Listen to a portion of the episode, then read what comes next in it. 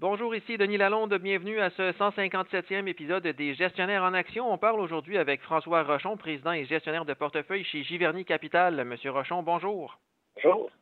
Vous voulez faire d'abord avec nous le bilan de la saison des résultats financiers trimestriels aux États-Unis pour la période de septembre à décembre. Quel est votre bilan, là, justement, de la saison des résultats aux États-Unis?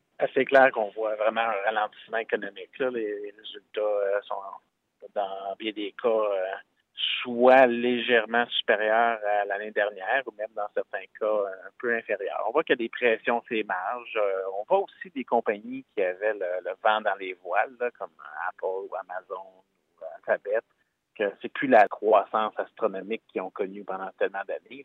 Vraiment, à plusieurs niveaux, on, voit un ralentissement de la, croissance des profits des compagnies. Ça fait partie du système des hauts et des bas. Puis euh, je pense pas qu'on devrait, devrait affecter notre stratégie d'investissement, mais il faut quand même regarder les choses en face. Puis c'est pas facile pour les entreprises ces jours-ci. Et justement, il y a beaucoup d'entreprises qui ont émis des prévisions prudentes pour 2023. Euh, Encore une fois, est-ce que les investisseurs devraient se préoccuper de ces prévisions-là pour euh, l'année en cours? C'est vraiment du cas par cas. Il faut voir s'il y a des compagnies qui ont des difficultés plus importantes que d'autres, s'il y a eu un changement vraiment dans, le fondamental d'une entreprise, ben, ça peut être une raison pour revoir la décision de rester actionnaire ou non. Mais quand c'est vraiment plus de nature cyclique, donc c'est plus lié à haut et bas d'économie, ben il faut accepter que ça fait partie d'investir dans des compagnies. Euh, c'est normal qu'il y ait des hauts et, bas dans euh, l'économie, bon, dans les taux d'intérêt, euh, puis il faut garder l'œil sur le long terme, tant que le fondamental à long terme nous semble intact. Si on parle d'entreprises que vous détenez en portefeuille, euh, j'aimerais qu'on fasse le point sur Disney d'abord avec le retour de Bob Iger à la barre de l'entreprise.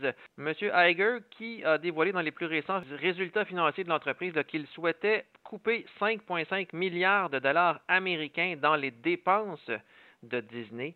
Quelles sont vos impressions par rapport euh, au plan de restructuration que le PDG qui est de retour euh, à la barre de l'entreprise veut mettre en place? Ben, je pense que c'était nécessaire parce que si on regarde le, succès énorme qu'ils ont eu avec le, streaming, là, pour utiliser le terme anglophone, euh, bon, Disney+, ESPN+, et même Hulu, hein, sont quand même rendus à 235 millions d'abonnés. Et malgré ça, ils perdent encore de l'argent. Donc, euh, je pense qu'il faut revoir la structure de coût de ces opérations-là, pour s'assurer que ça soit profitable, parce que les objectifs ont été atteints en termes de nombre d'abonnés c'est vraiment les coûts ont tellement été plus élevés que prévu que la, profitabilité n'est pas au rendez-vous encore. Puis c'est nécessaire de restructurer toutes ces opérations-là. La bonne nouvelle, c'est que la compagnie, dans l'ensemble, demeure profitable parce que euh, tout ce qui est lié au parc d'attraction a connu une excellente année en 2022. Puis euh, les perspectives continuent d'être bonnes, même si les hôtels, tout ça, ça peut être affecté un petit peu si la récession. Là, ça reste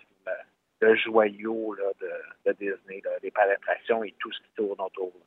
Et puis, il y a beaucoup d'analystes qui pensent que Disney va vouloir se départir de sa division ESPN, donc sa division de nouvelles sportives. Est-ce que vous partagez leur avis? Euh, je pense qu'ils font un bon travail de l'amener dans le nouveau monde du streaming avec ESPN+. Euh, c'est sûr que les coûts d'opération augmentent. Les, licences là, pour euh, diffuser, que ce soit le football, le baseball ou d'autres, euh, les prix augmentent toujours. Il y a de la compétition d'autres réseaux. Donc, euh, c'est plus la, business fantastique que c'était dans les années 90, début 2000. moi, moi, je pense qu'encore, ça reste une belle business, puis devrait essayer de trouver une façon de rendre rentable, ou en tout cas plus rentable. Donc, je pense que ça vaut la peine d'essayer de, pouvoir trouver une façon de juste améliorer la structure de coûts. Et si on fait un petit virage vers le Québec, euh, vous êtes actionnaire du groupe d'alimentation MTY, le franchiseur de bannières de restauration rapide, qui a acheté deux entreprises en 2022, à commencer par Barbecue Holdings et aussi Wetzel's Pretzels en novembre dernier. Quel est l'impact de ces deux acquisitions-là sur la valeur totale de l'entreprise? Ben, euh, d'abord, on a MTY depuis 15 ans en portefeuille, plus que ça même. Et euh, je pense que c'est une compagnie extrêmement bien gérée. Elle a bien réussi à passer à travers la difficile période de la pandémie. Là. Et là, récemment, elle s'est relancée dans ses programmes d'acquisition. Comme vous avez euh, fait deux grosses acquisitions en 2022. Puis je pense que oui, il va avoir un impact majeur. Là pense qu'on peut parler là, sur peut-être 18 mois, temps que tout soit intégré, peut-être un 30 35% d'augmentation des revenus. Donc, c'est pas rien. Ils ont augmenté un peu la dette, mais je pense que relativement à leur profitabilité, euh, c'est gérable. Et euh, l'année dernière, on, bon, selon nos calculs d'ajustement de profit, pas ceux-là déclarés, mais euh, selon nos estimés, les profits ont augmenté à peu près 10 mais je pense que pour 2023, ça pourrait être même encore mieux. Malgré que la compagnie, quand même, reste prudente, sont toujours très conservateurs, avec le ralentissement économique. Mais moi, je suis confiant qu'il va y avoir une croissance des profits de peut-être de l'ordre de 15% en 2023. Donc, je pense que c'est une compagnie qui a encore bien, du potentiel, puis qui me semble bien gérée pour euh, vraiment bien enrichir ses actionnaires à long terme. Et est-ce que cette croissance des bénéfices-là que vous anticipez va provenir euh, d'acquisition ou si c'est la croissance organique qui va être au rendez-vous? L'histoire de MTY, ça a été vraiment de croître par acquisition.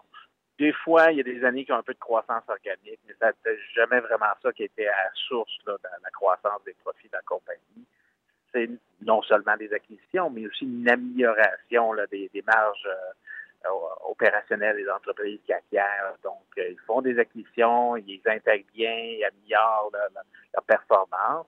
C'est ça vraiment qui a été à la source sur plusieurs années d'une excellente euh, croissance de la valeur intrinsèque de l'entreprise. Merci beaucoup, M. Rochon. Ça fait plaisir.